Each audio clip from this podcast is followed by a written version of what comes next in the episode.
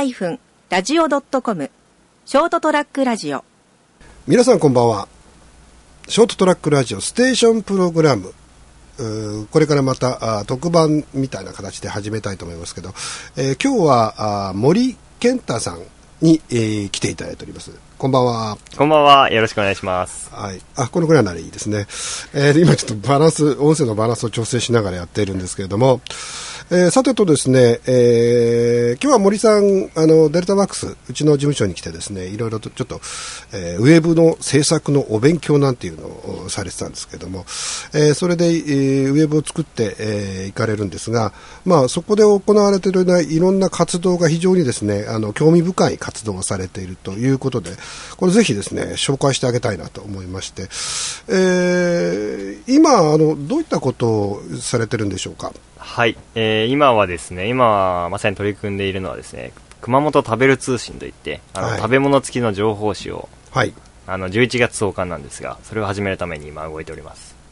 あの、そういったフフリーペーパーね、それともなんか、おちゃんとお金をいただいてっていう感じですか？そうですね。えーとですね、毎月月額制のサービスで、はいあの毎月生産者のしっかりしたあのストーリーが入った情報誌と、うん。その人の作った食べ物が一緒に届くという、あ、食べ物も一緒に届く？そうです。ああ、すごいですね。はい。あの以前からそのいわゆる農業のをやってらっしゃる皆さんの農業農業支援みたいなことをずっと、えーやってらっしゃったとはい思うんですけども、えーその辺の流れからその食べる通信をこれからあ作られるという感じなんですかね。そうですね、まあ、はい。農業支援というほどのことはまだまだ何もできてないんですけれども、はい。はい、昔から、い以前こうやっていたそういううお仕事だったりと活動っていうのもよかったら、そうですね、ご紹介いただけますか？えっと、今も、以前というか、今もずっと続けてやってるんですけども、はい。まずあの、アースデーマーケット熊本というのをやってまして、これは結構有名ですよね。もう有名ですかね。うん、あの結構皆さん知ってらっしゃるんじゃないかあと思います。けそうですね。生産者と消費者の出会いの場を作ろうということで、あのうん。毎月1回あの生産者が直接販売に来るマルシェをうん。企画しております、あどどの辺でやることが多いんですか？えー毎月ですね、くんええ。あの古町の早川倉庫というところで。ああ、なるほど。あの、雰囲気あり,、ありますよね、あそこね。そうですね、うん。はい、築さ130年の元酒蔵でやっております、それってやっぱり今人、人手も多い感じですか？そうですね。おかげさまであのーもうみんな商品というよりも人を目指してやってくる、この生産者の野菜が買いたいとかああ、素晴らしいですね。そういう市場にできてなってきてるかなと思ってます。そそういうのって、その、む昔から結構いろいろ興味があってずっとやろうと思ってたんですか？そうですね。いや昔からではないんですけどもあのーなんかこう食品偽装の事件が続いた時ありましたよね、うん。うんありましたね。の2008年とかそれぐらいだったかな、うん。あのその時にあのちょっと考えたことが、こう食べる人と作る人がうん。お互いにこうお互いのことをうん。考えない知らないから考えない関係だから、そういうことが起きてしまうんじゃないかなと。なるほど。いうふうに考えてそこからこう生産者と消費者がこう直接やり取りできるとかコミュニケーションを取れるとかうん。あの顔が見えるこ商品にこう顔写真があるのもありますけど、うん。うんそれを超えてさらにこう知り合いになったり友達になったりとかできる関係が作れないかなと。あの、まあ、あの、いわゆるトレーサビリティっていうんですかね。あの、そういう言い方で生産者が、まあ、どういうふうにしてその商品が出来上がってるかっていうことをちゃんとこう明記するっていうのは一つの、まあ、トレンドにはなってきてると思うんですけど、それをまあ、熊本で、まあ、やろうとはい。いうことで、えー始められたような感じなんですかね。そうですね、うん、です。うまたでもなんでそれをは始めようと？確かに偽偽装のがあったのはそう一つきっかけだとは思うんですけどはい。もともとそういうことに興味があってやろうと思ってたんですか、いやなかったですね。なかったですか？ああちちなみにおいくつ僕は今27ですね。若いんですよね。でアースデーマーケット始めたのが21の時だったんです。すごいですよね。あのいやあのそういうことを言っていろいろとですね頑張ってらっしゃる方もいらっしゃるんだけど森君はとにかく若いんですよ。その若いうちからそこに意識があるっていうことが素晴らしい、いやいやいやいや。でなんで始めたの？そんな 多分きっかけはそれだと思うんですけど、はい。その前に何かあったんじじゃないかなと思って。あのですね。まあその生産者こうさっきの、まあ、お互いにお互いのことを考えれる場所が必要じゃないかっていうのは考えてたんですけど、うん。まあ、なんかできないかなっていうのは思ってて、で僕その時あの阿蘇の一宮で農業をしてましてあ農業やってたんだ、はい。もともと。であの、まあ、農業といってもですね、うん。もう本当にアホだったのでですね、うん。キュウリができてたけど、うん。そのキュウリをどこに売りに行くかみたいなのを考えてなかったみたいな。いやいやいや後から気いやいや。いやづいてできてきてるのに。うん。うん。で、まあ、やばい、これ、売りに行かないともったいないよね、と思って。うん。だけど、どこに売ればいいのかもわからなかったんで、うんうんあの JA さんとかそういうの考えなかった？いやー、全くわからなかったですね。うんで、とりあえず、しあの夜のですね、下通りに売りに行ったんですよ。どうやって？キュウリを持って。キュウリを持って、はい。うん両手にキュウリを持ってね、お客さん、キュウリ買いませんか？そうですね。なんで、あの、よく、あの、いらっしゃいますよね。あの、うん。路上詩人の行方と、路上詩人の人がいてストリートミュージシャンがいてその隣にキュウリ売ってるみたいな。っていう状況でですね、ええお客さんはみんな、お客さんっていうか通りすがりの人はみんな二度見してくれるんですよ。うんはいはいなんだあれみたいな。何これこいつ。キュウリ売ってるキュウリ売ってるよと。キュウリだけ？キュウリだけ。だけ？野菜全部じゃなくてキキュウリだけ売ってるわけ。だ。はい。そうか。で、その時にですね、あの、まあ、こう僕が作ったんですと、阿蘇で、うん無農薬で作ったんですよ。うん。っていう話をしてると、うん。みんなもうすごい応援してくれるんですよ。うん。で、なんかこの野菜を売ってこういう体験っていうのはなかなかないんじゃないかなと思ってですね。で、みんなこう曲がったキュウリとか、うんちょっと形が悪かったり、うん色が悪かったりするやつも、もう言い切れば一緒なんだからとか言ってうん買ってくれるんですよ。で、僕もその時あの、よく分かってなかったんで、うんキュウリってですね、あれ、うん。取る時期を逃すと、うん。どんどん太ってくんですよ。いやいやなりますね。でななんか種が出てきて、うんね。ちょっとパリッとした食感もなくなってきてあんま美味しくなくなるんですけそどあの僕分かってなかったんで、うんうん。あの太らせすぎたのをめっちゃ立派なキュウリできたと思ってたんですよ。でこんなでかいの見たことないぞと。でお客さんも分かんないから、うん。立派なキュウリできたねっつってみんな買ってってくれるんですよ。ででも食べて、うん今考えると美味しくなかったはずなんですけど、美味しかったっつってお客さんが言ってくれるんですよね。う。でその飲みに行った人がお店に持ってって、はいはい。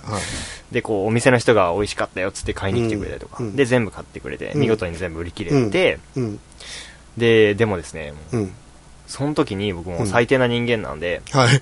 あのよく言うなみんなみたいな。スーパーじゃこんな距離買わないくせにと思ったんですよ。曲がってるのとかですね、はい。でもその時同時に気づいたんです。うん。あこれだって。ああ。や大事だりたい大事だそうやろうとしたことは、へえこれがヒントなんだとええいうふうに気づいて、ええまあ、そういう場所を熊本の、えーにもあったらいいなということで、うん。アースデマーケット始めたんですなるほど。じゃあ、自分はまあ生産者として一回やってみようと思ったんだけど、それよりもそれをこの直接的にその作ってらっしゃる方たちのやつを売る、お手伝いをするとか、そういうところの方が、まあ、必要なんじゃないかっていうふうに思ったわけですよね。いやちょっと違違う。今、音クリップし、クリップしたと思って。そうじゃない違うんだ。違うんだ。あのですねなんだよ、もう俺帰るからな。すみすみません。あの生産者が、あの僕も農業はあの、うんちょっと落ち着いたらやりたいなとまた思ってるんですけど、うんうんうん生産者がうん。僕が売ることじゃなくて、うん。生産者が売るっていうことうん。を、直接生産者そうですそうです。お手伝いできればなあとーなるほどですね。はい。まあ、そのために僕は場所を場所を作っているという。箱を用意するとかそうですね。そういうことで例えば販売の通販サイトとかそうです。いうのも考えてらっしゃるんじゃないかと思うんですけど、でそれの流れの中での今回のその、えーし新聞って言ったり通信、はい。あの雑誌ですかね。そういうものをやろうということなんですね。でそれは何がおかしい。それそれはあのうーんとえこれ急にこれね番組始まってますからね。何の打ち合わせもないからね、えーじゃあセットになってるってこと？そうですね。はい食べ物と情報誌がセットになって、あの、普段ですねあの、うん。オイシックスさんとか、うん。あの通販でこう、ねうん。野菜をこう頼まれた、ん。野菜セットを頼まれた方とかはうん。わかると思うんですが、あの野菜がドーンって届いて、うん。で生産者の情報が A41 枚に、うん。こうん。う箇条書きであるとかはまあ、よくあると思うんですけど、その比重が逆転したようなあものなんですよ。なるほど、ね、しっかりとした情報誌があって、はい。生産者のストーリーが入ったものがあって、でそれは食べ食べ物がそれについ,、ついてくるようなものなんですよね、じゃあそれを見て例えば他のでは生産者の情報なんかも一緒についてるわけですよね。そうですね。他のっていうとうん、その届いた人だけ、えー届いたというかその例えばキュウリ頼んで、はい。えー森君から届いたと。ででもその情報誌にはそれ以外のキュウリの生産者とかいうのも入ってるって感じ、いやえっ、と基本的にはそのうん、一、人の人を特集してその人が作ったものが届くということで、11月の創刊号はですね、あの、うん。阿蘇の産山のうん。赤牛を、赤牛、はい、赤牛の生産者を特集して。インタビューしてきたわけじゃないですね赤牛を。そうです。ねあ生産者を。ああそうか生産者をね。はい。生産者ちょっと言いにくいねちょっとね。まあどうでもいいことですですけど。ああの赤牛を育ててらっしゃる方。はい、うん。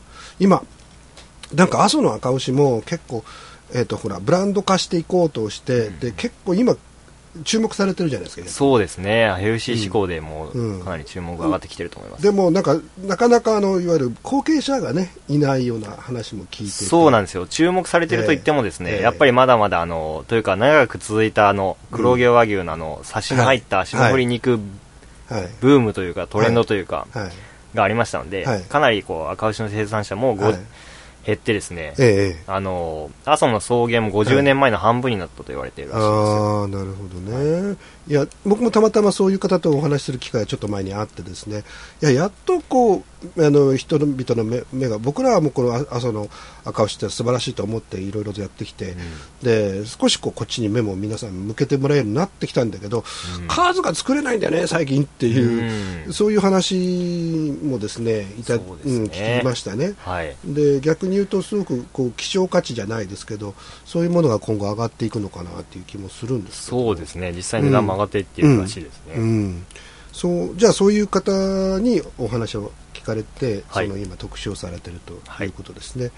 わ、かりました。えっ、と11月の。11月。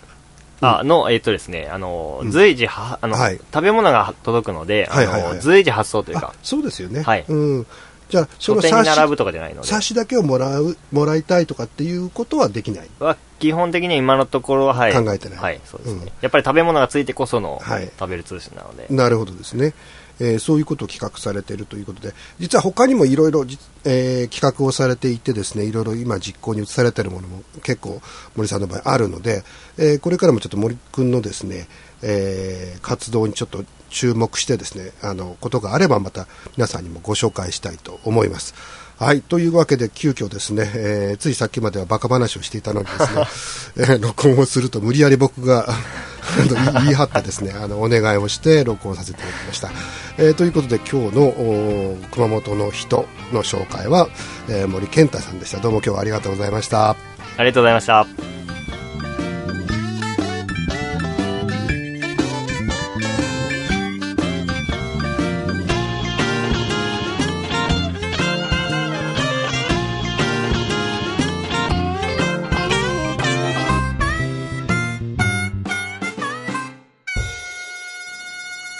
ハイフンラジオドットコムショートトラックラジオ。